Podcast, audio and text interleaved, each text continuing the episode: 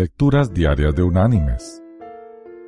La lectura de este día es tomada del quinto libro de la Biblia, del Deuteronomio.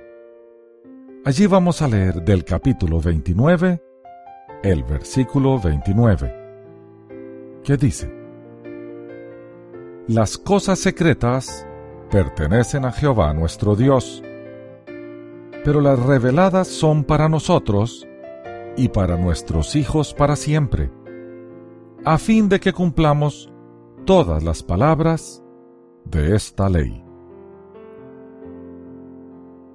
Y la reflexión de este día se llama El ajedrez y el grano de trigo. El ajedrez es conocido como el juego ciencia y según parece es milenario. Sobre su origen existen numerosas leyendas. Algunos historiadores sitúan el nacimiento del ajedrez en la India, en el imperio Pataliputa, durante el reinado de Asoka. El inventor del juego habría sido un brahma de nombre Sisa, profesor del príncipe Siram. Una historia cuenta que el monarca de Persia quiso conocer y premiar al inventor del juego arte. Y cuenta el árabe Al-Sefadi que el rey ofreció a dicho inventor concederle el premio que solicitara.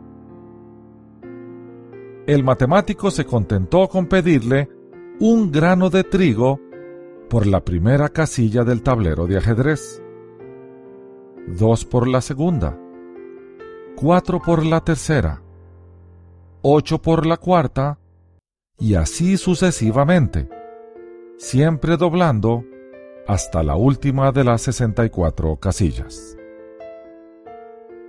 El soberano persa casi se indignó de una petición que, a su parecer, no había de hacer honor a su liberalidad.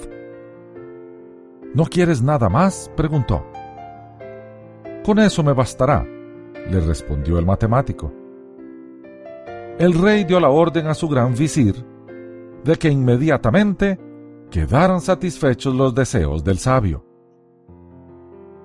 Pero ¿cuál sería el asombro del visir después de hacer el cálculo cuando cayó en cuenta que era imposible dar cumplimiento a la orden?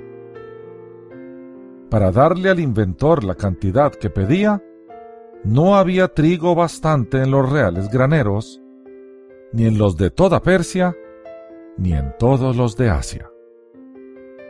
El rey tuvo que confesar al sabio que no podía cumplirle su promesa, por no ser bastante rico. Los términos de la progresión arrojan, en efecto, el siguiente resultado.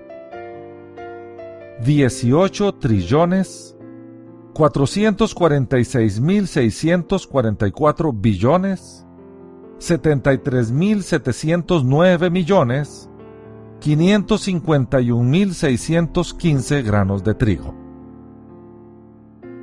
Sabido es que una libra de trigo, de tamaño medio, contiene 12.750 granos aproximadamente. Calcúlese las libras que necesitaba el rey para premiar al sabio más de las que produciría en ocho años toda la superficie de la tierra, incluyendo los mares. Mis queridos hermanos y amigos, hay cosas que parecen sencillas, pero que en el fondo son profundas. Así son las cosas del Espíritu. Ellas son profundas y solo Dios las conoce la revelación de cómo es Dios se muestra parcialmente en las escrituras debido a que nuestra mente finita nunca podría comprender a un ser infinito. Nuestro ser imperfecto nunca podría comprender la perfección divina.